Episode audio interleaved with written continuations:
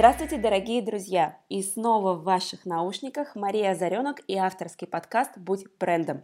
Сегодня у меня в гостях Ирина Норна, создательница клуба окрыленных женщин «Хочу летать», автор четырех книг, в том числе бестселлера «Семь секретов счастливых женщин», мастер раскрытия женской сексуальности, потенциала и энергии, эксперт в вопросах повышения самооценки.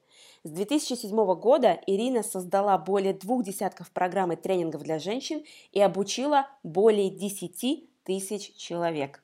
Ирина, привет! Привет, Мария! Рада слышать. Да. Здравствуй. Слушай, ну давай я начну прям вот с того, что мне наиболее стало интересно, когда я читала твою биографию. Я увидела, что у тебя а, два официальных государственных образования. Ты художник и ты архитектор.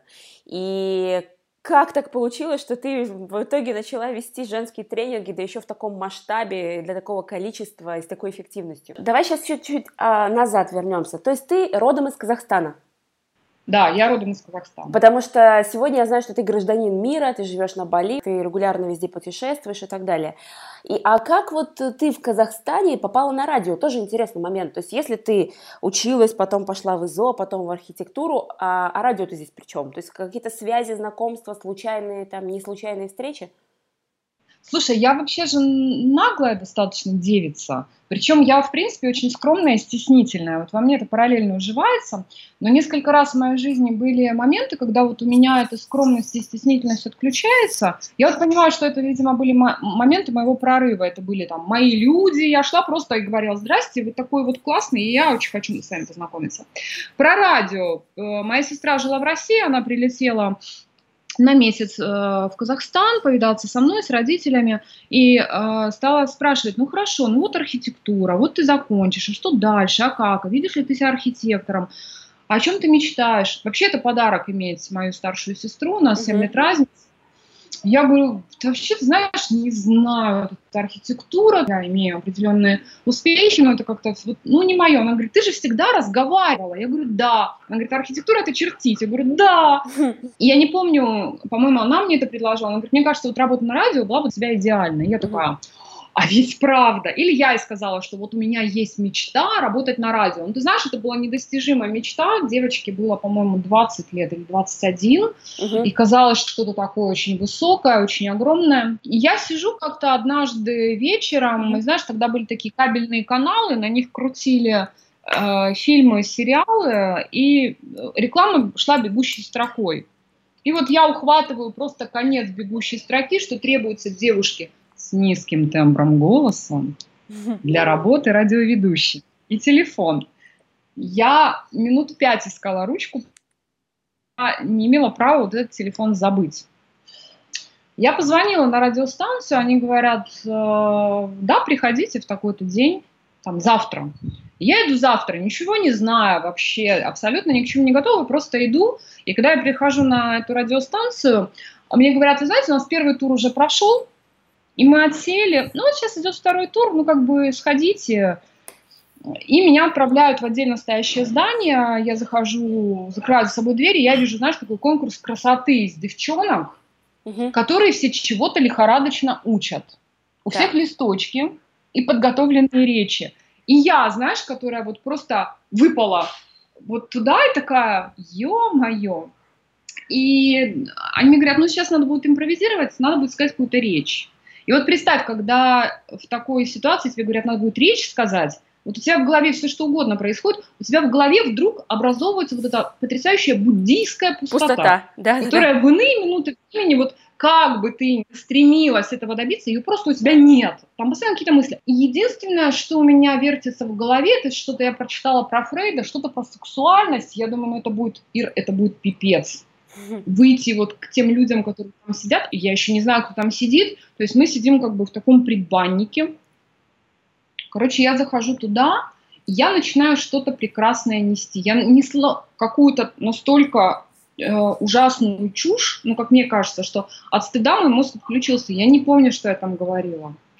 А, я говорила, что я учусь в самом лучшем университете нашего города, хотя я так не считаю. То есть начался какой-то рекламный парад имени uh-huh. меня. Uh-huh. А, я зашла, к, подошла к микрофону, и сидят эти директора радиостанции, я говорю, можно я разуюсь? Я ногу натерла. Я разулась и стояла босиком. Мне потом девочки рассказывали, это, говорит, было очень необычно. А еще я не смогла распечатать резюме на тонкой бумаге, как ты помнишь, у меня был всего один день, и в тот день у меня заключил принтер, и у меня дома не оказалось тонкой бумаги, чтобы написать, но был у меня дизайнерский серый картон, который не сгибался. И вот на этом картоне аккуратным архитектурным почерком я написала это резюме. Ну, то есть бренд, наверное. Там сидел руководитель отдела продаж, обязательно, потому что радио, по сути, продает рекламу.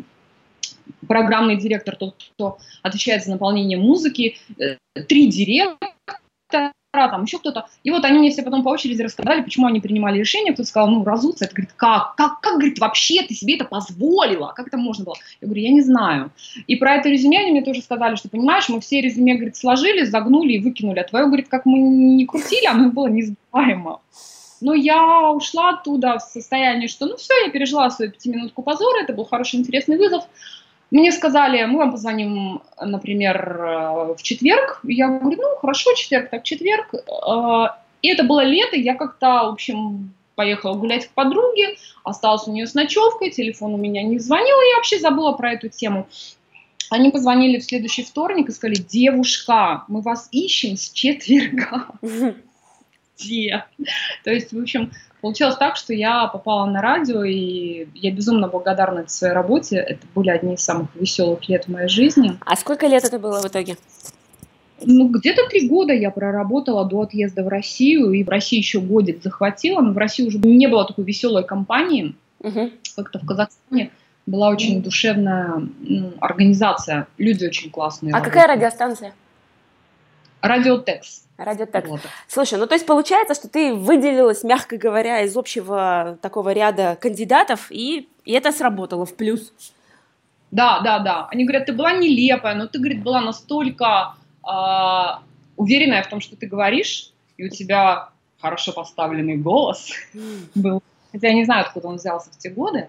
Ставила я его уже позже, но тем не менее. Угу. Хорошо, и теперь ты в России, и вот в России ты понимаешь, что без э, персонального бренда в дизайне сложно, да? Вот такая была мысль. Да, да, в дизайне сложно. Меня заносит дальше в редакторы журнала. Вот, кстати, про это я тоже нигде не говорю. Я работала главным редактором строительного журнала. У нас там было два главных редактора. Редактор интерьерного блока и редактор строительного, то есть ну, крупных объектов. Угу. Вот. Я писала про интерьеры, я стала таким интерьерным критиком, которого приглашали везде, и постепенно мое имя стали с этим делом ассоциировать, и получилось так, что так как я приходила, общалась с другими дизайнерами, я перезнакомилась со всей тусовкой. И угу. меня стали знать по всей тусовке, и часто появлялись такие ситуации, когда, например, архитектор или дизайнер не может взять заказ по каким-то причинам. Например, ему клиент не очень подходит, он смотрит на него и говорит, это не мой тип клиентов, там звонит мне и говорит, ты возьмешь? Я говорю, возьму. И, и постепенно, в общем-то, я вышла за три года на очень узнаваемые позиции. И когда я уезжала из Калининграда дальше в Киев, мне мои самые постоянные клиенты, монополисты э, города Калининграда, которые впоследствии практически последние года полтора я работала только над их объектами, была таким вот индивидуальным дизайнером, они говорили, Ира, куда ты едешь? Ты понимаешь, что ты просто на пике своей карьеры, что тебя каждая собака знает в городе, и ты переезжаешь сейчас вообще в другую страну, где тебя никто не знает. Да, Ира, и куда ты едешь? Я еду в Киев выходить замуж. Ох, так, понятно. А, причем я еду в Киев выходить замуж, потому что с женихом меня познакомила тоже тема бренда. Вообще так интересно, знаешь, я обожаю приходить вот на такие интервью, что начинаешь о себе рассказывать, думаешь, ух ты, а это оказывается вон оно как закручено. И вот сейчас все слушаю, думаю, такая интересная цепочка простраивается. Короче говоря, 2008 год, кризис, я развелась, у меня на руках ребенок маленький, а, кризис в первую очередь ударил по строительной а, индустрии. И все те объекты, которые мы собирались строить, просто клиенты приостановили и говорят, Ирусь, деньги есть, но непонятно, что будет завтра, поэтому извини, заморозили. А ну, если вы знаете, что э, больше 50% своего дохода архитектор, дизайнер получает в процессе реализации, потому что там э, авторский надзор. Угу. Вот, и тут у нас все реализовано, у меня на руках маленький ребенок, я думаю, как это все интересно, то есть количество заказов а, было по-прежнему хорошее, то есть я могла жить на них, но при этом могла посмотреть в стороны, вправо-влево. В кризисе они меня всегда очень восхищают этой возможностью видеть то, чего ты не видела раньше. Э, у меня же ребенок, я же вообще не знаю, что с ним делать, там, как его кормить, как его пеленать. И тут в интернете на мамских форумах я узнаю, что есть такая тема высаживания. То есть это когда ты не пользуешься памперсом вообще, а наблюдаешь за ритмом ребенка, и вот он у тебя весь такой здоровый, голопопый, но не описанный, простите. Uh-huh. А вот это все делает как бы там горшочек. Я сейчас такие подробности говорю, если что, мы потом вырежем Нет, нет, мы их не вырежем. Это клево. Так. Понимают, естественно, ребенок в два месяца, он не может сесть на горшочек, то есть, ну, он подает определенные знаки дискомфорта, что вот ему захотелось пописать покакать, ты просто его несешь, держишь над там унитазом, он там все это делает, и все. И в итоге все везде сухо, на памперсы ты деньги не тратишь, у тебя ребенок здоровый, там, ну, у меня свои тараканы по поводу памперсов, не, не тема это нашей сегодняшней встречи. Вот, и я начинаю искать такую информацию, вижу, опа, тренинг онлайн, как высаживать младенца на неделю. Думаю, ничего себе, так интересно. Вот, и оказалось, что в тот момент возможно, знаешь такого, Андрей Парабеллум э, в российском интернете запустил первую волну вот, ведения онлайн-тренингов, угу. где он обучал людей вести тренинги. Эта девочка, у него была во флешмобе и сделала тренинг на ту тему, в которой она была эксперт. Угу. И в конце тренинга ее все достали вопросами, а как, а что, откуда ты знаешь, как это делать? Она говорит, а вот. И дала ссылку. Я зашла, и не глядя, не думая, вписалась э, в тренинг к Андрею Парабеллуму. И уже через месяц я начинала делать свой первый тренинг, потому что, как я уже говорила, я всегда учила. Когда мне было 4 года, я гуляла во дворе, ну, я выросла в то время, когда у нас были дворы, и мы в них гуляли. Uh-huh. И я учила трехлеток чему-нибудь. Когда мне было 7 лет, мы играли в школу, и я опять учила. То есть я не могу получить знания и ну, оставить его себе, вот мне надо обязательно его передавать. Я его обработала, передала, обработала, передала. Uh-huh. Я единицу времени э, синтезирую, анализирую огромное количество э, информации. Ну, так устроен мой, мой мозг. То есть я читаю одновременно порядка 12 книг. Uh-huh. Я очень это делаю быстро, я параллельно слушаю какие-нибудь аудио вещи. Э, ну, короче говоря, вот мне нужно это погружать дальше. Хорошо, а вопрос, а если ты была экспертом э, с кейсами, с э, брендом, по сути, с персональным в области дизайна, и архитектуры. Почему ты не начала делать тренинг именно в этой области? То есть почему ты пошла в женскую в нишу? области я именно начала. Я начала в этой области делать. Так, то есть у тебя первые да. тренинги были для... Да, у меня первые тренинги были дизайн интерьера, бюджетная версия. Как, mm. например, когда у тебя мало копеечек, нет денег на дизайнера, сделать красиво у себя дома. У меня был первый тренинг, э, как э, реализовывать свое желание рисовать когда ты вот, ну, ты уже взрослая, ты никогда не рисовала. С чего начать? Тогда не было вот этих всех школ, акварели, живописи. Я первая вынесла все это в онлайн. Это было mm-hmm. прикольно, это был очень интересный опыт.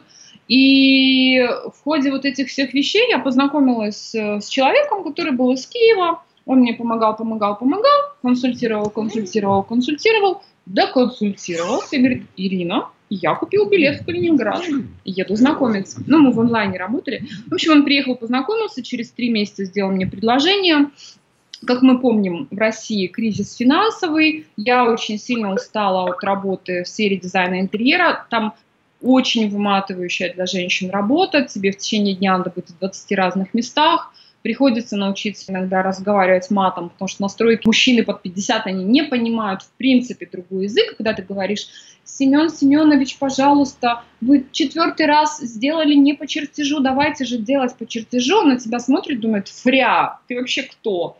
Вот. И через два года работы со строителями я позволила себе попробовать новый словарный запас, и я была в шоке от того, как это сработало. То есть вот сейчас, кстати, одна из частей моего бренда, и мои подписчицы это знают, я ну, за крепким словцом не лезу в карман.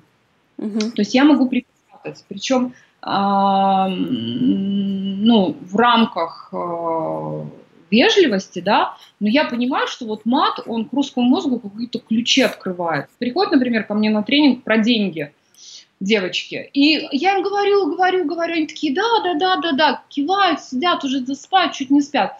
И тут я выдаю какую-то такую тираду, и начинаются слезы, начинается осознание. Я понимаю, что пять часов предыдущих вроде как вот, а, вот это слово, оно припечатало, усилило. Поэтому угу. тоже вот я на стройках научилась.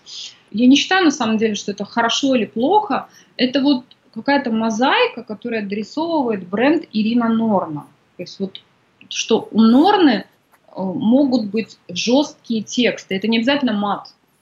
Но там может вот прям напрямую тебе из мозга в мозг. Типа, ты сидишь на попе ровно, я не использую там слово попа. И люди очень на это откликаются. Угу.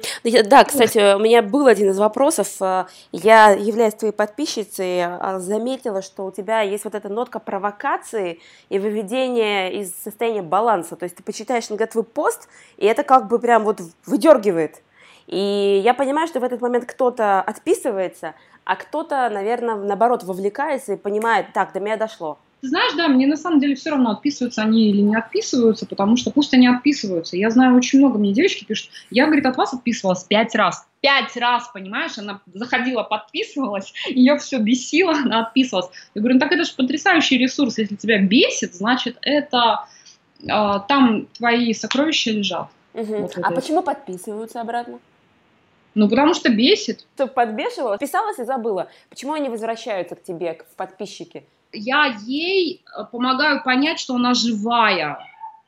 Понимаешь, она такая вот в вакууме, в позитиве, такая богиня, а внутри много неотработанных чувств. И через мои тексты она начинает соприкасаться, что она, например, она тоже может мечтать жить на Бали, но она почему-то боится это сделать, и я ее этим бешу. Соответственно, а, а ей же интересно, а что дальше. И вот она отписалась, но мы связаны одной цепью, она, по сути, не может, потому что это мой там, Инстаграм, Фейсбук, это то место, где она чувствует себя живой. Она приходит заново подписывается, например. Но я не знаю, почему именно эта девочка вот пять раз ходила туда-сюда, я вот сейчас как бы догадываюсь, да. Мне тоже девушка одна рассказала, которая еще когда не было Инстаграма, два года, она говорит, ты меня бесила просто два года. Uh-huh. она говорит, а потом через два года я задала себе вопрос, э, блин, а я тоже хочу так же и начались перемены. Так, а ты ее бесила чем? Своим лайфстайлом, своей свободой, свободой самовыражения? Ну, я думаю, все вместе взятым, я уже так не уточняла.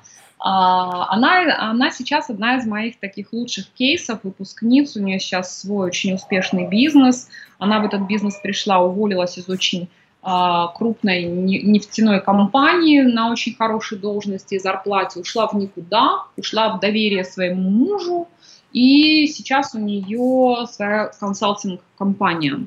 Угу. Скажи, вот. а вот э, давай еще по поводу этой провокации поговорим. У тебя есть посты, которые вызывают бурю комментариев, э, вот, ну, тоже и позитива, и негатива, вовлечения, отвлечения. Э, какие-то темы, вот ты можешь там топ-3 тем, которые цепляют твою аудиторию, а. вот именно на реакцию? Можно я немножко с другой стороны зайду давай, на давай. вопрос? Ну, есть вещи, которые цепляют всегда. И это говорил мне еще программный директор на радио. Он говорит, хочешь быть популярной, говори про отношения мужчин и женщин. Это всегда хит. Всегда у людей будут проблемы. Второй хит – это деньги. И третий хит – это религия. Вот, говорит, если ты хочешь порвать слушателей, говори на эти темы. Я на эти темы говорю мало, потому что я пишу те темы, которые мне интересны. И э, часть из них, большая часть, она находит резонанс.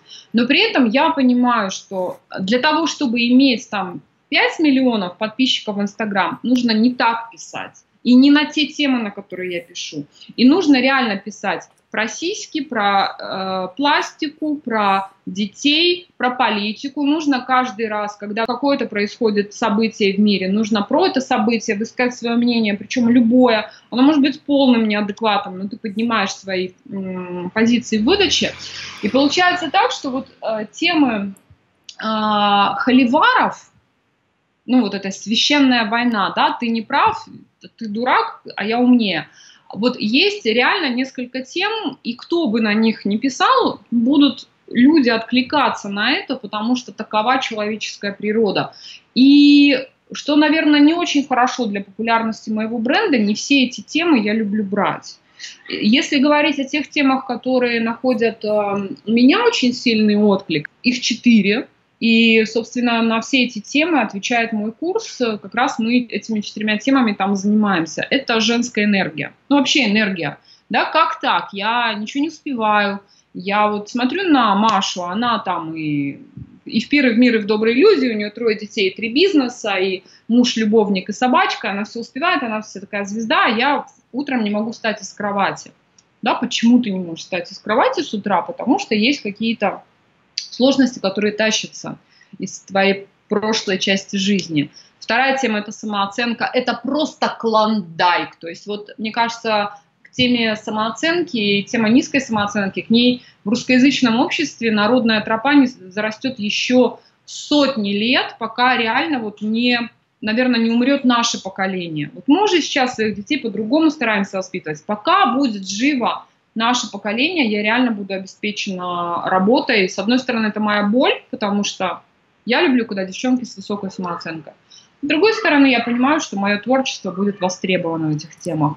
Угу. Третья тема – это сексуальность, потому что а, сексуальность в русскоговорящем обществе, да, и во всем мире тоже, она сильно табуирована.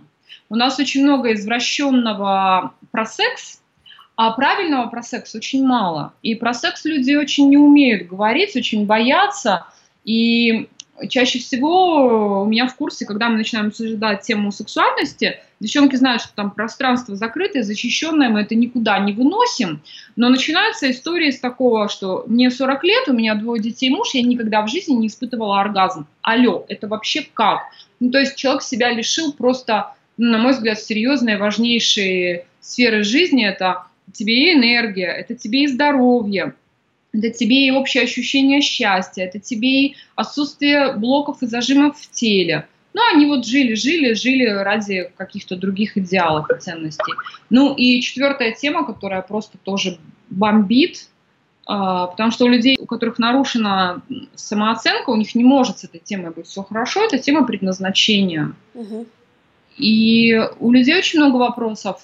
И причем очень столько в этой теме стереотипов, да бог ты мой, просто за последние годы тему предназначения, особенно женского, ее ну, просто изнасиловали и по третьему кругу, и превратили в какую-то уже изжеванную жвачку. Даже вот когда ты представляла, что я веду женское предназначение, думаю, все, сейчас половина просто выключить скажет, это очередная девочка, которая учится ходить в длинных юбках и ростить косы до горловой чакры. Ну, изъезженная тема, я не спорю, да. Вот такие вот но, э, но я так предполагаю, что у тебя другой взгляд на это. Да, у меня другой взгляд, он на самом деле для женщин предложен, просто потому что мне с женщинами удобнее работать, но я также работаю с мужчинами в частных консультациях, в индивидуальных, не в групповых. Предназначение вообще это очень просто. Вот оно укладывается в две фразы. Первая фраза а, «тебе надо найти свои таланты», то есть предназначение – это реализация своих талантов. И второе – это послужить людям через реализацию своих талантов. То есть, если ты поешь, ты, блин, должна петь, а не сидеть бухгалтером. Если ты богиня математических расчетов, ты должна быть бухгалтером. Ну, не должна, как бы, ты иди в эту вот тему в математике, иди в те темы, в которых тебе легко от природы. А там, где у нас талант, нам там легко от природы.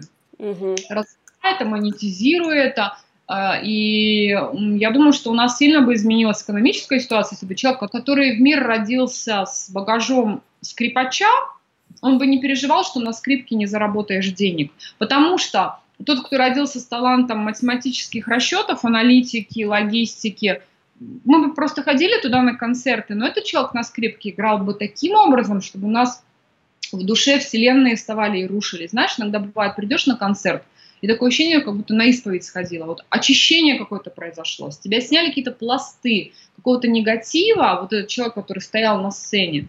Да, говорят, а, там, те, кто стоят на сцене, они в том числе подпитываются. Но есть ощущение какого-то вот взаимооборота. И если ты чувствуешь, что твое предназначение щипать брови, их красить и делать девочкам красивые лица, то не должно быть комплекса, что как же так, я не занимаю руководящие посты? Угу. А как мы будем без красивых бровей, Мария? Хорошо, а давай э, посмотрим на тебя. Э, понятно, что ты служишь людям, да? А, но вот когда спрашивают, в чем твой талант? Твой талант в чем? Как У меня талантов очень много, очень много талантов. И в том числе в моем курсе я девчонок учу раскрывать вот эти вещи. Мы раскрываем около 200. Угу. Когда они только в курсе говорят, это нереально, не может быть. У меня талантов нет. Когда мы подходим глубоко по предназначению, все как миленькие пишут 150-200. Давай я скажу, наверное, о ключевом таланте, про который ты сегодня это озвучила. Сказала, что я вот провоцирую, я как бы вытаскиваю какие-то вещи, да, своими текстами, вытаскиваю людей из транса. У меня есть талант э, помогать людям увидеть их э, внутреннюю боль и внутренние преграды. И следующий мой талант, я, как уже говорила, очень много обрабатываю информацию, у меня для людей есть решение. То есть, ну, я какие-то вещи вижу в человеке, я могу ему предложить, что с этой болью, то, собственно, сделать. А боль, если ее не испугаться, а пойти внутрь этой боли, там просто сокровища лежат. Угу. Скажи, а как вот понять э, боль, страх? Э, есть моменты, что наша ощущение предостерегает нас от того, чтобы не идти туда, или всегда идти, вот в боль, в страх. Может быть такое, что тебе страшно идти во что-то, потому что тебе не надо туда идти. Ну, потому что опасно, да? да. Может быть и такое. А, поэтому я всегда говорю, что очень важно себя слушать и все-таки пробовать идти, но договориться с собой на берегу, что мы идем на 10%. Очень часто благодаря американским книгам, написанными мужчинами и прочитанными русскими тренерами и переданными это женщинам, у нас есть понимание, что надо порвать зону комфорта. Это будет беда. То есть вот такой вот выход, это как на 200% выйти из своей зоны комфорта. Я всегда девчонок учу, ты должна выйти на 2-5%, посмотреть, сделать три шага вперед, сделать два шага назад – Снова три шага вперед, снова два шага назад. Но в итоге на длинный рукав ты все равно двигаешься. Ты идешь вперед, э, и пробовать надо на вкус. Скорее вот так. Э, нужно научиться разделять. Э, у нас очень часто мозг не разделяет сигналы стресса, за которым рост, и сигналы опасности. У людей, воспитанных в русской школе, русскоязычной, советской, у нас штамп, что это опасность. Угу. Там, где выход из зоны комфорта, там опасность, потому что тебя засмеют, поставят низкую самооценку, не поддержат, скажут, сам дурак, скажут, сам виноват. Ни один нормальный человек в здравом уме в это вляпываться не хочет. Поэтому наш мозг орет каждый раз, когда мы выходим из зоны комфорта, что ой, беда, беда, беда, пожалуйста, туда не ходи, там вот э, страх насмешки, страх, вот это вот все то, что я перечислила. Угу. Поэтому э, выходить надо, но надо понимать, я почему не выхожу, потому что э, сейчас 2 часа ночи, и мой отель в том городе, в который я прилетела, находится в одном из самых криминальных районов города, и реально не надо выходить, да, или я боюсь выложить свою статью в интернет, потому что меня засмеют. Ну, засмеют за бань. Угу.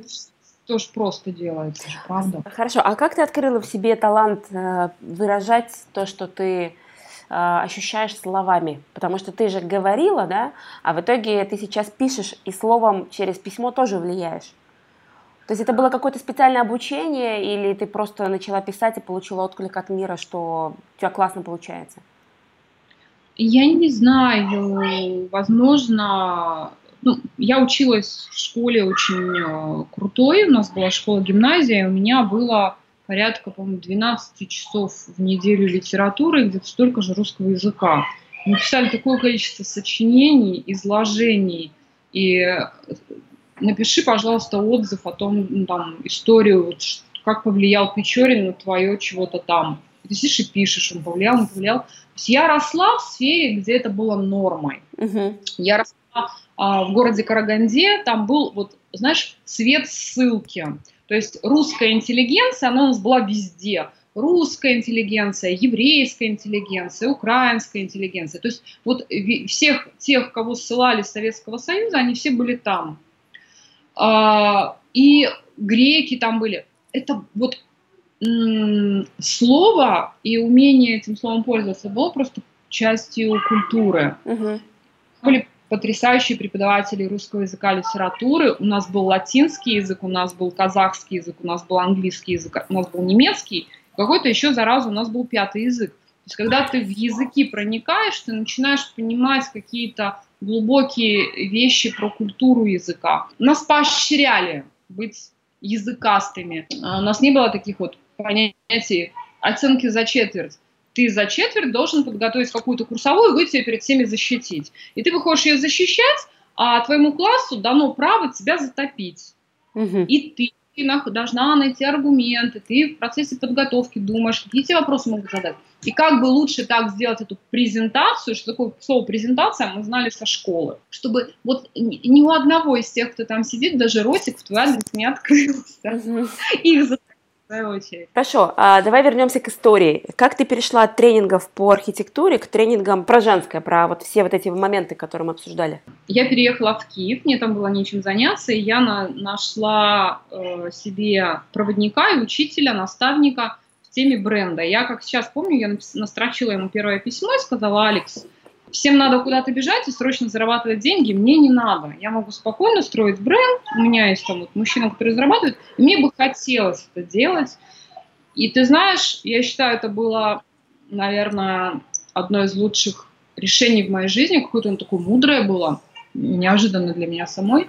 И я пришла к нему в тренинг, стала строить, строить, строить, и где-то через годик ну, у меня что-то продавалось, а параллельно получилась такая ситуация, за несколько лет до этого я ходила к психологу, и как-то в очередной раз я пришла к ней э, на сеанс и рассказываю что-то про моего клиента в архитектуре, как он все так не так делает, это не то делает. Вот здесь вот.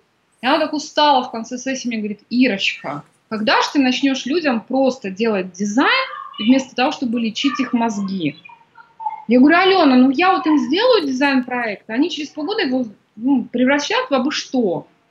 Угу. И жена разложит там везде свои прокладки, они все это замусорят, они накупят каких-то дешевых искусственных цветов. Ну, жизнь боль для дизайнера, это просто вот невыносимо.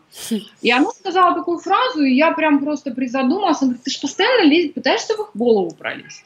И эта фраза тоже для меня по жизни стала определяющей. Я увидела, что я реально в любой работе как бы иду через ну, убеждения клиента, через его установки, через обработку, и в том числе вот мой курс, один из первых, с которых я начинала, дизайн интерьера, бюджетная версия, мне хотелось перевернуть стереотип, что красивый интерьер могут себе позволить только богачи, что красивый интерьер это дело немножечко вкуса, ну, суммы, да, но не очень большие, и я пришла к Алексу, мы начали, делаем вот это, вот это, вот это. Он такой, давай ты будешь возить мебель из Китая. Ну, как бы в твою тему как раз. Я говорю, нет, я не хочу возить мебель из Китая.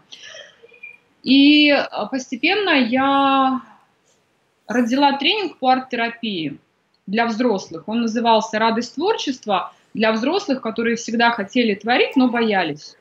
Угу. Я с взрослыми работала, когда училась архитектуре, я преподавала в этом же институте рисунок, живопись, композицию. Ко мне приходили дети лет 17-18, которые не умеют рисовать, но хотят. Я, в принципе, очень быстро вытаскивала из них это. Но вытаскивала я через то, что я в людей вселяла веру в то, что они могут. То есть они приходили и говорили, мне 18 лет, я никогда не рисовала, не рисовала. Мальчики после армии, представляешь, на которых я так снизу вверх смотрела, он говорит, я рисовать не умею. Я говорю, сейчас все будет, два месяца, и ты у меня зарисуешь. Угу. Живопись можешь писать кисточкой как миленький.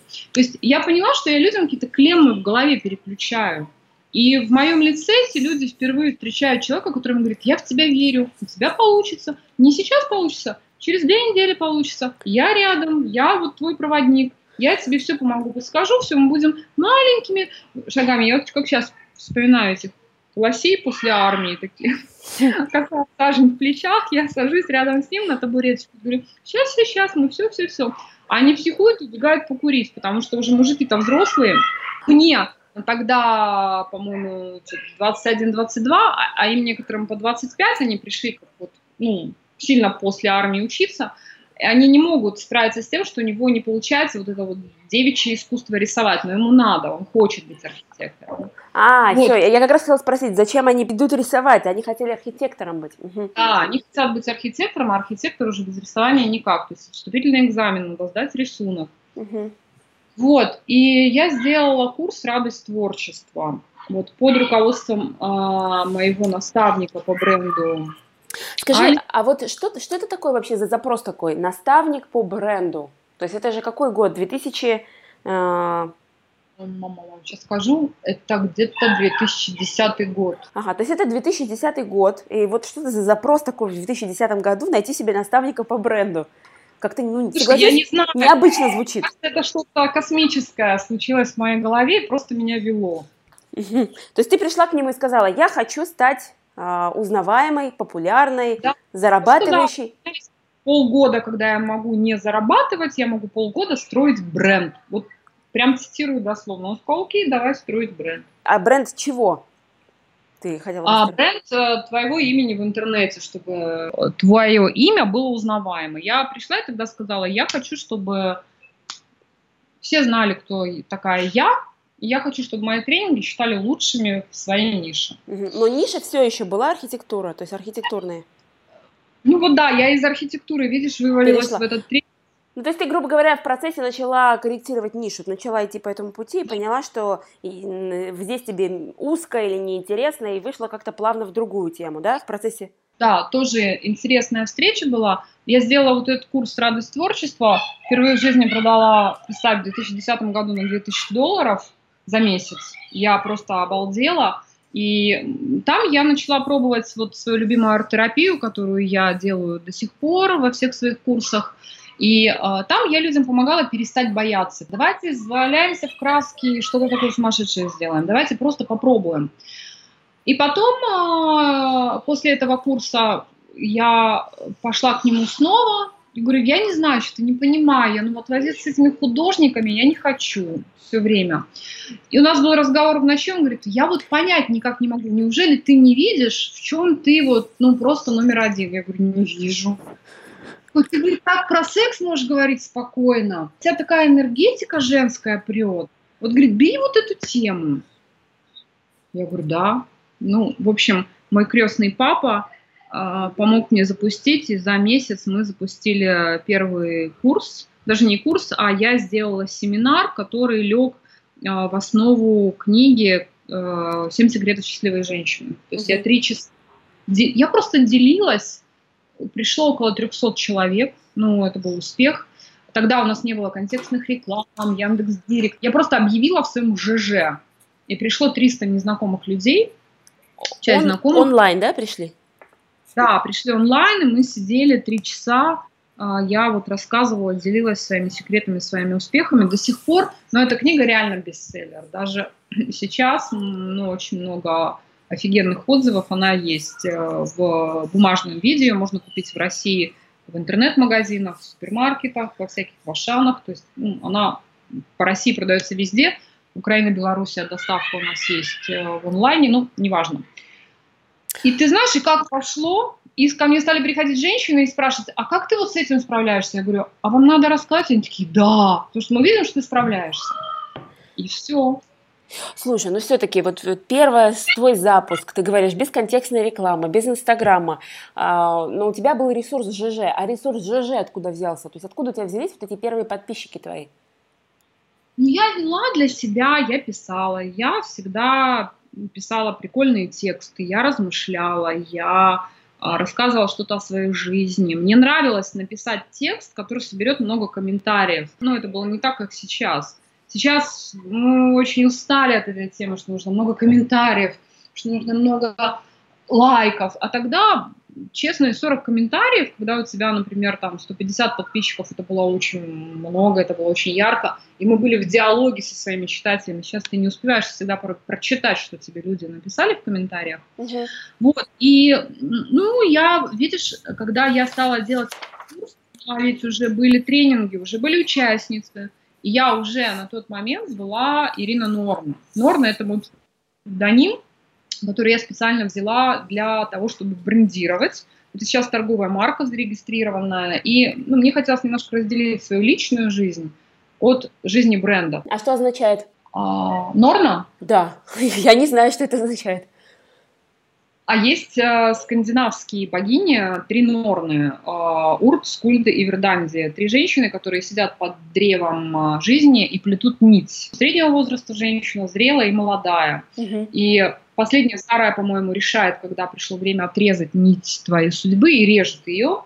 Мне показалось, что я помогаю людям плести их нить судьбы по-новому возможно, разрывать старые ткани, разрывать старое полотно судьбы и его полностью менять, вплетать туда новые нити, вплетать туда новые узоры. И когда я выбирала псевдоним, мы этим занимались за эту неделю, все мне не нравилось. И когда мой друг предложил вот эту Норна, я объяснил, что это значит, я сказала, да, это я. И на утро я проснулась Норной. Вот я не знаю, действительно это настолько мое имя, но на уровне ДНК меня за ночь поменяло. Угу. Я проснулась, я первый час ходила такая, Ирина Норна. Ирина Норна. Норна Ирина. Я щупала это слово на вкус, и ну, это абсолютно попадание в десятку. Угу. Да, я как раз и хотела спросить, как вот это вот самоощущение, когда ты берешь вот телом, тоже ты же чувствуешь слово телом, да, и вот оно твое. Ты почувствовала эти изменения вот э, в дальнейшем, ну, может быть, смелость какая-то? появилось в тебе? Что-то в тебе появилось с этим именем плюсом? Какие-то качества, компетенции? Оно что-то привнесло в тебя? Да, вот э, я, я действительно норна в этом слове. Я слышу, вот знаешь, есть такое мурчание кошки, но скорее тигрицы. И при этом структура. Такая вот, знаешь, когда я говорю структура, я сразу вспоминаю свои архитектурные корни. Я вижу, вот представь, э, я не знаю, ну, может быть, слушатели представят, знают, каркас чертеж каркаса железобетонного а, там многоэтажного здания. Это музыка. Вот этот чертеж это реально песня. И вот на этот каркас накладывается мурчание тигрицы. То есть это яркая женщина, но она с границами, она простроенная, она не растекающаяся по пространству, она знает, чего она хочет, и она умеет это взять. Она знает, чего она хочет от мужчин, и она умеет это у них попросить. И мужчины хотят быть рядом с этой женщиной. А сегодня это бренд или это ты уже? То есть ты сегодня разделяешь, есть какая-то другая Ирина, которая не Норна? Я разделяю однозначно, мне кажется, иначе я бы сошла с ума, угу. потому что невозможно все время стоять на сцене. У меня есть моя личная жизнь, которую я не показываю и не рассказываю, хотя она все равно просачивается в каких-то закрытых разговорах с моими участницами, ну, хотя бы не в открытом доступе там в Инстаграме, в Фейсбуке. Угу. И э, Ирина Норна это однозначно бренд. Вот. И есть я, у меня другая фамилия, не хочу ее озвучивать, uh-huh. то есть мне нравится приватность, такая вот уютность. И очень часто люди попадают в западню, то есть люди мерят меня норной, и иной раз приносят мне какие-то такие вещи, то есть, ну, могут начать какие-то грубые комментарии писать. Я периодически в Инстаграме пишу и говорю, ребят, вот то, что я вам несу с помощью образа, вещи, которые заставляют вас задумываться, они не призывают вас мне грубить. Как бы там ни было, я остаюсь нежной женщиной, которая может расстроиться от ваших... Ну, там, вы не подумали, гадости какие-то написали. Вот. И после этого стало гораздо меньше всего этого. Люди увидели, что это не некий такой образ бабы с огнеметом. Вот мне кажется, есть вот в имени Норна есть вот эта вот, знаешь, такая амазонка, с мечом. Угу. Вот. Но Амазонки с мечом там очень силен архетип Арцелиды. Если вот э, слушателям знакома эта тема, если не знакома, очень рекомендую книгу одну почитать. Джен Шинода Болин «Богини в каждой женщине» и вторая книга «Боги в каждом мужчине» об архетипах. Очень интересная, очень трансформирующая книга. И во мне есть как Артемида, которая просто взглядом испепелит, да, так есть и Афродита, которая флиртует, которая танцует. Также есть во мне и девочка, вот эта Персифона, которая беззащитна, которая нуждается в поддержке, которая плаксива. А, все это есть в живой мне. Ну и в последнее время я стала старательно вот эту часть живой себя тоже показывать. Потому что у людей, я бы не хотела, чтобы сложился вот образ такой бабы, которая все по плечу, потому что, ну, я живой человек, я живая женщина. Угу. И мне тоже бывает больно, мне бывает сложно, мне бывает страшно. И мне кажется, когда я стала вот так, таким образом развиртуализовывать свой бренд, многим моим клиенткам, подписчицам стало легче. Они узнали себя в этом, и им проще стало ассоциировать мои успехи, что «а, я могу к такому же прийти», угу. таким же. То есть, если говорить про сцену твоего бренда, да, а, сегодня там, а, с одной стороны, ты не показываешь все, что про тебя, то есть ты часть оставляешь для себя, а но с другой стороны, там стало гораздо больше все-таки тебя. То есть ты показываешь себя как личность, вот эти разные грани свои. Ну, в общем, да, да. Давай поговорим про маркетинг, вот твой сегодняшний. А что для тебя является основным каналом для вот этой сцены бренда? Инстаграм? Ну, я не совсем бы так сказала. Вот какое-то время назад еще да. Но сейчас я задействую несколько каналов сразу, и я не люблю складывать яйца в одну корзину. Я помню, как год назад, э, когда Инстаграм начал менять вот эти посты выдачу, какие все посидевшие резко были, у кого бизнес полностью фокусирован на Инстаграм. Mm-hmm. Ну, реально жили просто на валерьянке, и э, там еще несколько нововведений обещали сделать, но так их в итоге не сделали. И прям ну, очень не хотелось быть на них похожей. Поэтому я ну, изначально считаю, что нельзя на один канал делать ставку. Так, а еще какие каналы ты используешь? Я использую Facebook, я использую ВКонтакте, я использую YouTube. У меня есть персональный сайт, которому вот уже будет 10 лет скоро. Угу. Вот. Мы собираемся еще сейчас развивать э, три новых канала, но какие-то пока секрет. Угу. Ну, то есть я с тобой, кстати, абсолютно согласна. Своих студентов я как раз учу, что точек контакта должно быть много разных, потому что, опять же, и безопасность, и разная аудитория. А контент ты как-то под площадку адаптируешь? Конечно. Угу.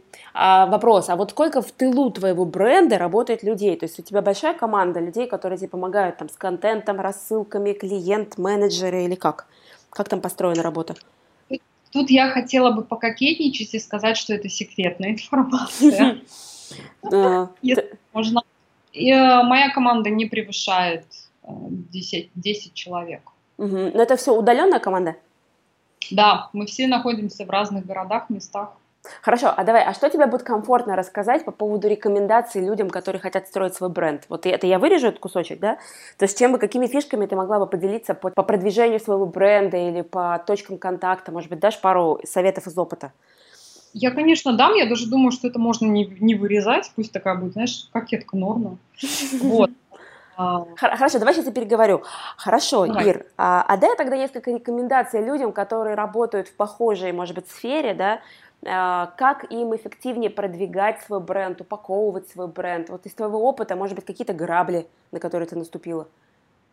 Продвигать и упаковывать бренд нужно с помощью опросов целевой аудитории, особенно упаковывать, потому что даже у меня до сих пор я считаю, что упаковка очень сильно далека от идеала. Более-менее сейчас, последний год, мы как-то начали упаковывать. Упаковка это же не пакетик, это смыслы. Как упаковать смысл твоего продукта а, и в каких-то коротких текстах это человеку донести. Вот более-менее последний год мы стали это делать в Инстаграме а, успешно. Почему?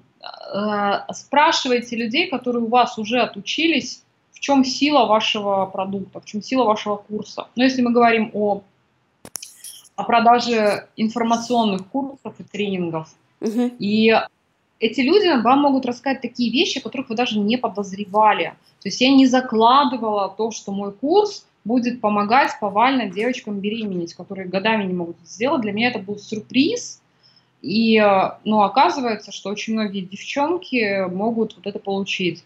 А, очень часто, когда я говорю блог по сексуальности, очень многие клиенты не идут в него, потому что они говорят, еще очередной курс по минету, я не хочу. Я говорю, нет, вообще, вообще никак не связано. Нам вообще никто не нужен будет в этом блоке. Никаких минетов мы будем заниматься только с тобой и твоими тараканами. Мы научим тебя испытывать оргазм таким образом, чтобы ты ни от кого не зависела и выходить на какие-то высокие уровни. А для этого надо разобрать, то есть мы три четверти блока по сексуальности мы разбираем стереотипы в голове. Mm-hmm. И вот пока мне клиенты не начали писать, о чем на самом деле мой курс видеоотзывов, было очень сложно упаковать, потому что у меня были фантазии о том, что я людям помогаю вот так, а, да, что-то совпало, но оказывается еще это и про другое. Поэтому в деле упаковки обязательно нужно спрашивать людей, обязательно нужна фокус-группа, и обязательно нужно убрать вот спесь эго. Я очень часто читаю коллег-тренеров, знаешь, на Фейсбуке написано, ну я уже вот,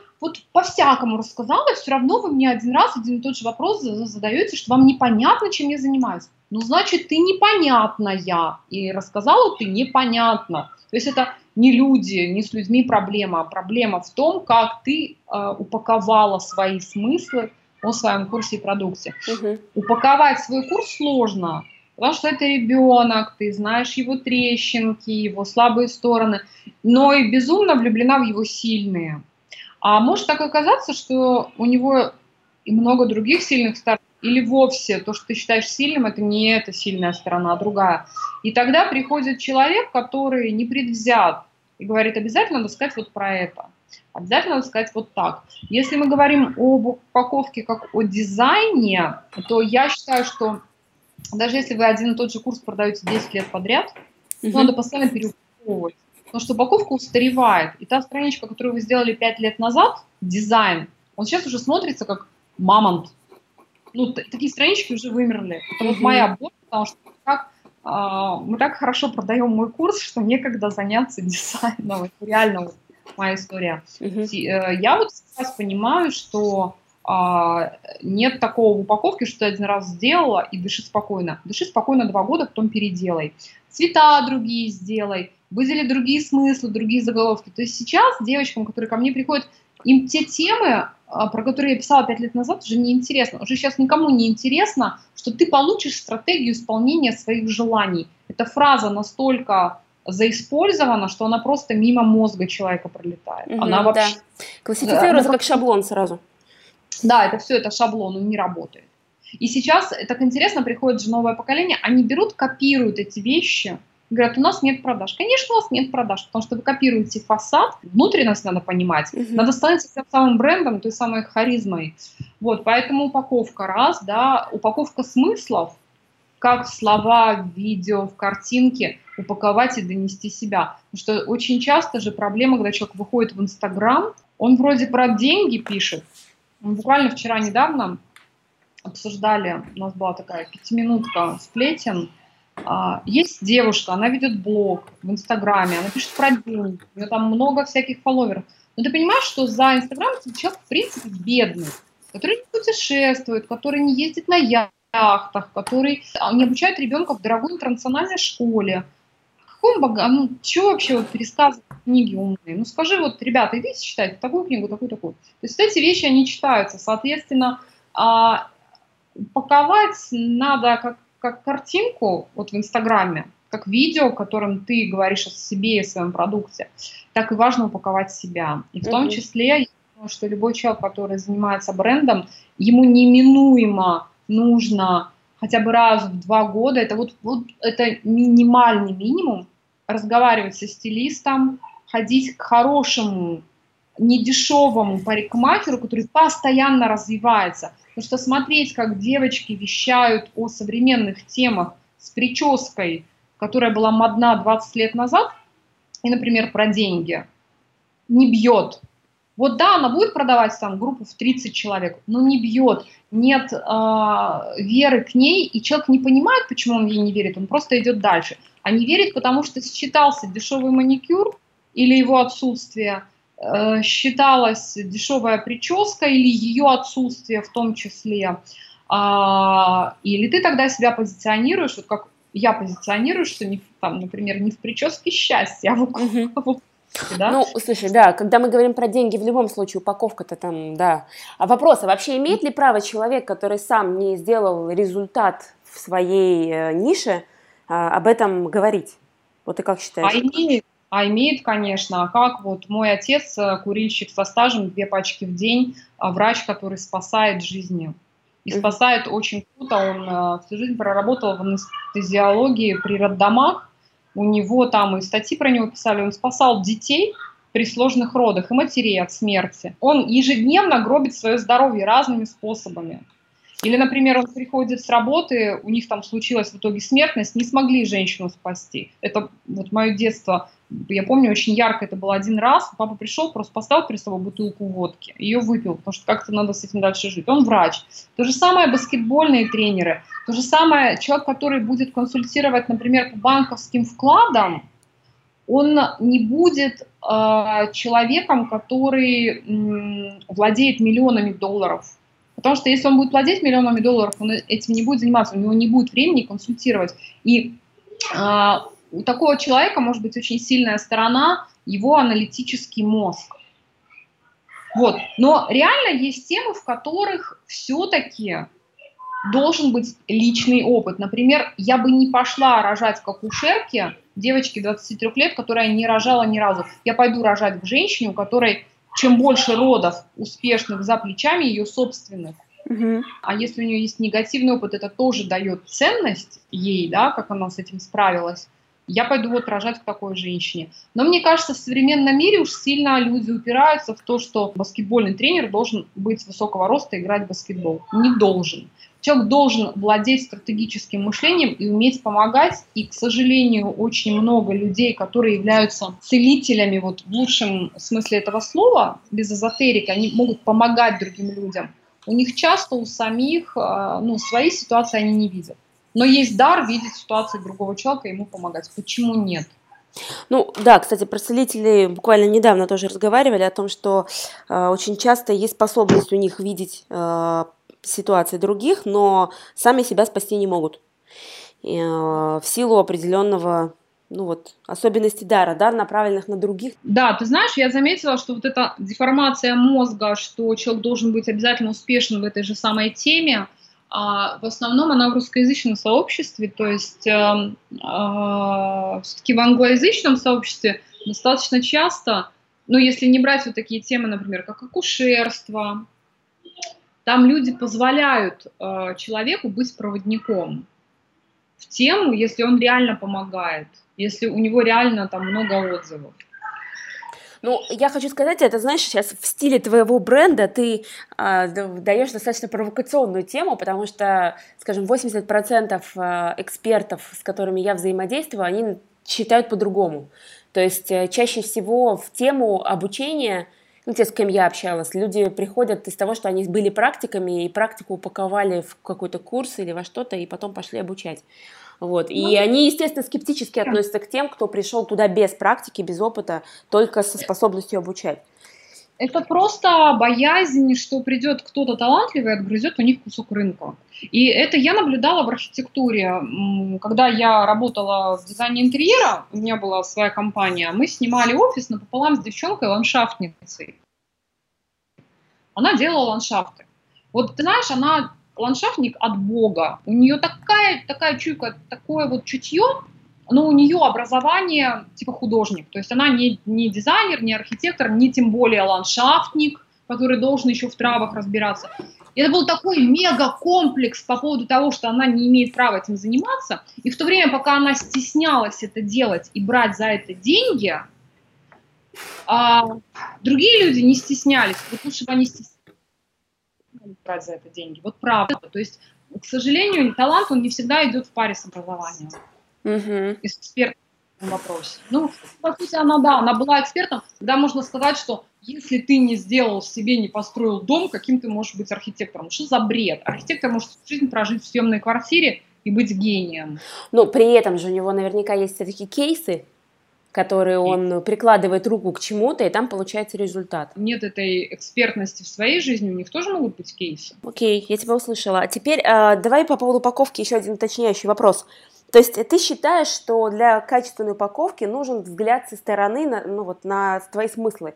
То есть у тебя изнутри взгляд может замылиться, и нужен какой-то сторонний эксперт посмотреть. Да, и желательно, чтобы их было несколько. То есть это могут быть люди как внутри твоей команды, так время от времени можно с опросами выходить к своей клиентуре, так это может быть и какие-то там наемная группа экспертов. Я в это не очень сильно верю. Все-таки мне кажется, что лучше это формировать из клиентов э, довольных, и их просто приглашать к сотрудничеству. Но, с другой стороны, ты же сама, э, когда росла, у тебя был наставник, то есть еще, возможно, наставничество.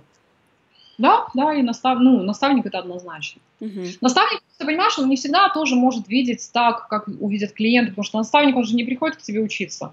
То есть ни один мой наставник до конца не знал, о чем я, о чем мой курс.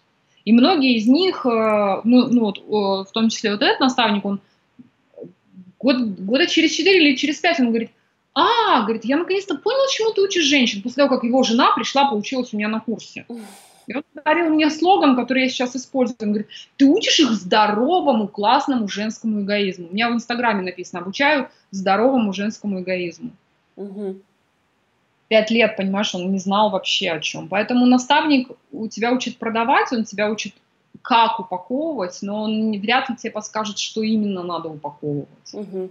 То есть, а что именно, это вот в моей терминологии это называется э, формула твоего бренда, собственно говоря, фундамент, в котором скрыты все основные смыслы. Угу. Так, хорошо, да. а про раскрутку? Что ты хочешь, чтобы я рассказала? Про ну, расскажи, там, были ли у тебя в твоем росте какие-то грабли? Грабли, да. У меня была один раз смешная история. А, мне подружка очень хорошая подарила один раз. Я захожу в Инстаграм и просто вижу там типа тысяча подписчиков, сто подписчиков. У меня тогда было человек 500. Она, короче, мне купила 5000 ботов. И мы потом полтора года просто, я от них отписывалась, это, соответственно, были низкие показатели. Вот. А, что касается раскрутки, знаешь, я очень люблю маленькими шагами какими-то двигаться. То есть я вот реально не гений раскрутки. Я люблю сарафанное радио. Я очень люблю, когда мои девочки обо мне рассказывают, я это поощряю, я их поддерживаю в этом вопросе. А, по поводу раскрутки я вряд ли расскажу что-то, что сейчас пишут везде гуры раскрутки, какие-то суперсекретики. Я скажу одно. Вот такой, знаешь, посыл всем новичкам. Я очень долго откладывала этот момент. Ну, во-первых, я 7 лет работала на сарафанном радио только, я раскруткой начала заниматься год назад. Я до этого ни разу ни одного рубля я не вложила в рекламу вообще. То есть вот настолько был силен бренд и продукт, что при этом у меня никогда не было нехватки клиентов. И я хочу сказать, что поздно Ирина Александровна, поздно вы занялись раскруткой, и, и упустила я это время определенное, но все приходит вовремя. А, раскрутка – это важная часть, которой нельзя пренебрегать. И раскрутка вытаскивает все глубинные комплексы. Как спорт адреналиновый. Угу. Потащит из тебя все то, чего ты от себя долго прятала и так далее. Или как отношения с успешным мужчиной – всю твою низкую самооценку вытащит наизнанку, ты начнешь спрашивать, а могу ли я, а достойна ли я, а не бросит ли он меня. Вот. И то же самое с раскруткой. А, это очень хороший личностный рост, который стоит пройти. Способов раскрутки очень много. Я все-таки не, а, ну, не гуру я в этой теме. Я бы не хотела там сильно на эту тему а, смеяться. Знаешь, что хочу сказать? Что Раскрутка должна быть. Нет у тебя денег на раскрутку, раскручивай себя бесплатными методами. Вот заработала ты 10 тысяч рублей, вот 10% отложи на раскрутку.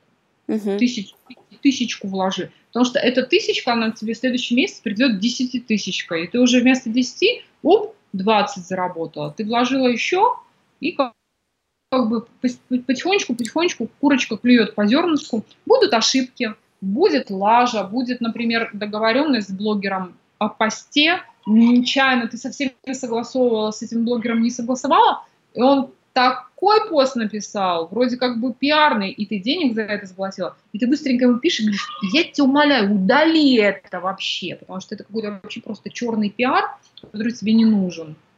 Вот. Это все будет, этого не надо бояться, это все с опытом приходит, и не приходит никогда до конца, что вот ты сидишь, и я все знаю, как раскручиваться.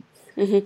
Слушай, ну я часто достаточно вижу, что ты выступаешь в различных марафонах, каких-то вот э, объединениях с какими-то другими брендами. Э, как ты подбираешь себе партнеров для сотрудничества? Я выступаю часто с марафонами, я вообще противница марафонов, тема марафонов себя уже выжгла. Марафоны угу. были хорошо, когда начинала я. Сейчас мы сделали один марафон летом, я очень тщательно подбирала, то есть это все мои подруги, в качестве продукта, которых, я уверена, одна из которых была моя ученица, я видела, как она росла вот день за днем, и эта девочка успех каждая, то есть у каждой жизненная история, каждая на коне, там у каждой миллионные рублевые, пока рублевые бизнесы. Вот, поэтому я отбираю очень тщательно, потому что после этого марафона был опыт другой, я зареклась, потому что люди очень ждут, люди не умеют проявлять инициативу. В том марафоне у нас просто земля горела под ногами, мы все вчетвером все делали, мы брали ответственность на себя, мы принимали решения – а несколько марафонов я просто понаблюдала, люди меня пригласили, я говорю, да, давайте я буду. И я наблюдала, как WhatsApp-чат, в котором обсуждается марафон, он просто умирает. И а, второй негатив, который марафоны привнесли в русское а, сообщество, это таблетка допинг. Марафонов сейчас очень много, у людей не всегда хватает ума вовремя остановиться, они приходят из марафона в марафон, и в итоге они как бы получают какую-то дозу энергетическую, раз там всплеск адреналина, эндорфинов – и потом откат, потом нужен новый марафон, но они, по сути, свою жизнь не меняют глубоко. А глубоко изменить можно только ну, как, как качественно проработать, потому что, ну хорошо, дали тебе навыки на марафоне, но я вот наблюдаю за некоторыми, они сразу в 4-5 марафонах. Ты марафон прошла, дай себе 3 месяца на то, чтобы усвоить те навыки, которые ты там получила. То есть угу. марафон они с этой целью. Поэтому я сейчас абсолютно уверена, что марафоны в том виде, в каком они были, они себя уже изжили. Люди, опять же, продолжают копировать фасад, и это все сейчас уже очень смешно выглядит. А, нужно делать что-то новое. Марафоны уже не работают. Угу. Так, я тебя услышала. Благодарю тебя. Понятно. Да, я, кстати, как раз подписалась на тебя летом, и поэтому у меня и осталась ассоциация, что ты связана с марафонами, потому что я тогда увидела этот марафон. А может да, быть, я... именно благодаря марафону я увидела тебя. Кстати, есть такая да, вероятность. Да, да. Ну, возможно, этим летом мы тоже повторим, но у нас, понимаешь, у нас не был не просто марафон, у нас реально была марафон-игра. Для того, чтобы марафон был успешный, для того, чтобы любое дело было успешным, надо делать то, чего делать другие люди не хотят. И мы в своем марафоне, вот нас четыре организатора, нас было на самом деле шесть человек, еще два человека были, о которых никто не знал, такие рабочие руки марафона. И мы делали вещи, которые до нас никто не делал, и после нас пытались повторить, но все равно не получилось, потому что это работа. Мы реально, мы э, две недели или три недели готовили марафон, и три недели мы просто пахали, мы жили этим марафоном. Это был вызов и себе в том числе. Я хочу плавно перейти к теме по поводу того, что ты живешь на Бали. Вот в завершении интервью, чтобы немножечко рассказала, это какое-то там было для тебя сверхрешение или просто спонтанное решение, или как? Сейчас я вопрос сформулирую. А мне кажется, все хорошо ты сформулировала, если ты вырежешь вот эти там, там сформулирую вопрос, то мне кажется, хорошо. А давай я все-таки, а, Ир, ну из завершения такой вопрос из личной такой категории. Ты сегодня, ну так скажем, гражданин мира, ну у меня так ассоциируешься, да? Сейчас mm-hmm. ты живешь на Бали, да, и для да. многих людей это, ну прям мечта, жить так, чтобы океан, тут пальмочки, тут природа и так далее. Почему Бали? Как ты решилась? И как, как вообще на Бали живется? А, живется хорошо, потому что я живу в гармонии с собой, поэтому, в принципе, мне живется хорошо везде. Почему э, Бали это достаточно длинная история? Если я ее расскажу коротко, будет непонятно. Если я расскажу длинно, это будет как с приездами моими из стран и с обучением и приходом к той теме, в которой я сейчас работаю. А, наверное, скажу так, я пять лет э, до этого зимовала. Это была моя мечта, я к ней шла, я работала для того, чтобы это сделать, для того, чтобы иметь возможность зимой встать и уехать, я это делала. Поэтому тут завидовать абсолютно не, нечему. Поставьте себе цель, план и идите к этому. И когда в 2015 году стал вопрос о том, что надоело переезжать с места на место, э, мы приняли решение Бали, потому что на Бали сочетание природа, интересно, социальная жизнь, и мой э, партнер, с которым мы переехали на Бали, для него важно иметь серфинг. Вот, поэтому, собственно, а, Бали. А это партнер по твоему проекту, да? То есть это да. кто-то из твоей команды? Да, это не, в смысле, это не муж, это не мой бойфренд, это мой а, друг, это исполняющий обязанности моего, можно сказать, старшего брата, и параллельно мы с ним работаем, он осуществляет в команде в моей большое количество функций. Угу. Ну и в ближайшее время ты планируешь жить там? Или ты вообще планируешь жить там? Или ты не загадываешь? Вот на все э, три твоих вопроса я могу ответить «да», и на каждый из них я могу ответить «нет». А, здесь я думаю, что до 12 лет сына, ему сейчас 9, я, скорее всего, пробуду здесь, потому что я нашла очень э, крутую школу для него интернациональную. И, ну, вот так, я так это вижу, потому что здесь очень шикарно для ребенка, здесь очень много детских активностей, все оно рядом, знаешь, скалодром, скейт-парк, э, батутный центр офигенного уровня, преподаватели прекрасные. Ну вот это то, что меня в том числе держит. То есть я думаю, если бы была э, один в поле воин и сам себе хозяин и хозяйка, я бы, может быть, уже не жила на Бали. Вот, ну, дети, они как бы располагают к некой оседлости. Я в этом году хочу посмотреть на Грузию, полтора месяца буду в Грузии. И так что если вот те, кто меня слушают сейчас, тоже живут в Грузии, летом, э, в июле, в августе я буду там, с удовольствием встречусь. Э, может, вы мне там покажете какие-то скрытые места. Я хочу рассмотреть вариант Грузию. И я могу сказать однозначно, что, ну, к сожалению, к радости, в мире нет того единственного места, на которое я бы делала ставку, которое было бы для меня просто вот ну, одно единственное. Мне нравится в разных местах, просто вот сейчас Бали. Ну, по ряду причин жизненных, личных и так далее. И просто устала от путешествий. Хотелось где-то сесть, там, где можно ходить э, в сандалиях без теплой одежды. Да, поняла тебя. А, Ира, благодарю тебя за нашу вот эту встречу онлайн и беседу. А, мне кажется, стало понятней, что такое вот как раз-таки это и новая женственность, и, и про и отсутствие эзотерики, и про чуть-чуть эзотерики, да, и про твой путь. А, скажи, а что по поводу подарка для слушателей? Чем бы ты хотела поделиться? По поводу подарка, я думаю, что я готова даже дать два подарка. Потому что я думаю, нас слушают как женщины, так и мужчины, поэтому так как мой продукт, он в основном заточен на женщин, а вдруг мужчины тоже захотят подарок получить. Есть э, у меня книга, а, она для женщин, с чего начинается любовь к себе. Это книга мини-тренинг по повышению своей самооценки, там всего 36 страниц и, по-моему, 6 упражнений. А, читается она быстро и легко, упражнения легко сразу делаются, перевороты в жизни наступают мгновенно, не очень много пишут отзывов об этой книге.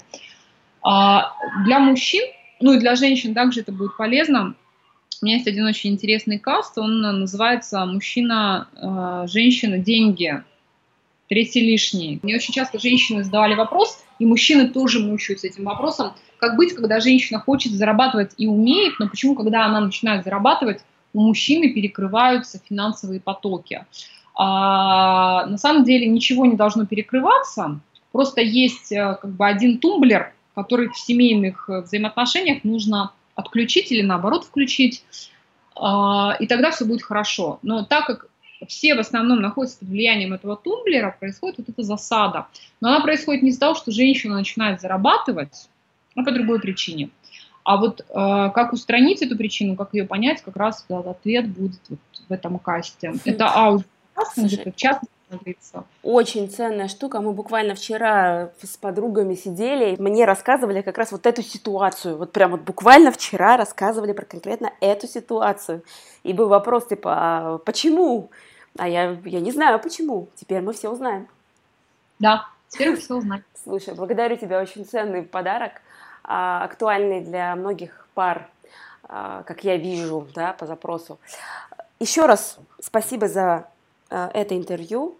Давай их, если можно сделать это в качестве пиара, давай их пригласим там в мои социальные сети. Да. Я скажу им до свидания, а ты скажешь до свидания и все. А, если да, а, не, подожди, сейчас я скажу тогда про подарок. На самом деле, твоя социальная сеть, она будет на самом подкасте. То есть мы, я делаю краткое описание в начале подкаста тебя э, текстовое, и там остается иконка. Она может вести на сайт или на Инстаграм или как-то. Давай тогда про подарок. Друзья, чтобы скачать подарок, оставьте свои данные справа в окошке, и вам придет в обратном письме а, на ту почту, которую вы указали, ссылка на эти два материала. А, подписывайтесь на Ирину в социальных сетях. Данные тоже есть в тексте э, с подкастом. Так что если вы слушаете нас на iTunes или SoundCloud, то приходите на сайт podcast.zeronokpro.com и смотрите там. Ирина, еще раз благодарность за эту встречу. А, может быть, какие-то напутственные слова? Да, хочу пожелать, а, а, верьте в себя, а, найдите хорошего наставника и правильно упаковывайте свои смыслы, ведь а, упаковка, она важна во всех сферах нашей жизни. Важно упаковать свою просьбу ребенку так, чтобы он ее выполнил. Важно упаковать себя так, чтобы на вас обратили мужчины, в которых вы заинтересованы, а не какие-то не те. Да? И важно вообще упаковать свою жизнь таким образом, чтобы смотреть на нее и думать, из нее получился настоящий шедевр. Мария, спасибо тебе огромное за приглашение. Я получила реальное удовольствие и сама получила несколько озарений. С удовольствием приду, возможно, как-нибудь еще. Всем пока. Да, друзья, счастливо и до встречи в ваших наушниках ровно через неделю. На связи. Счастливо.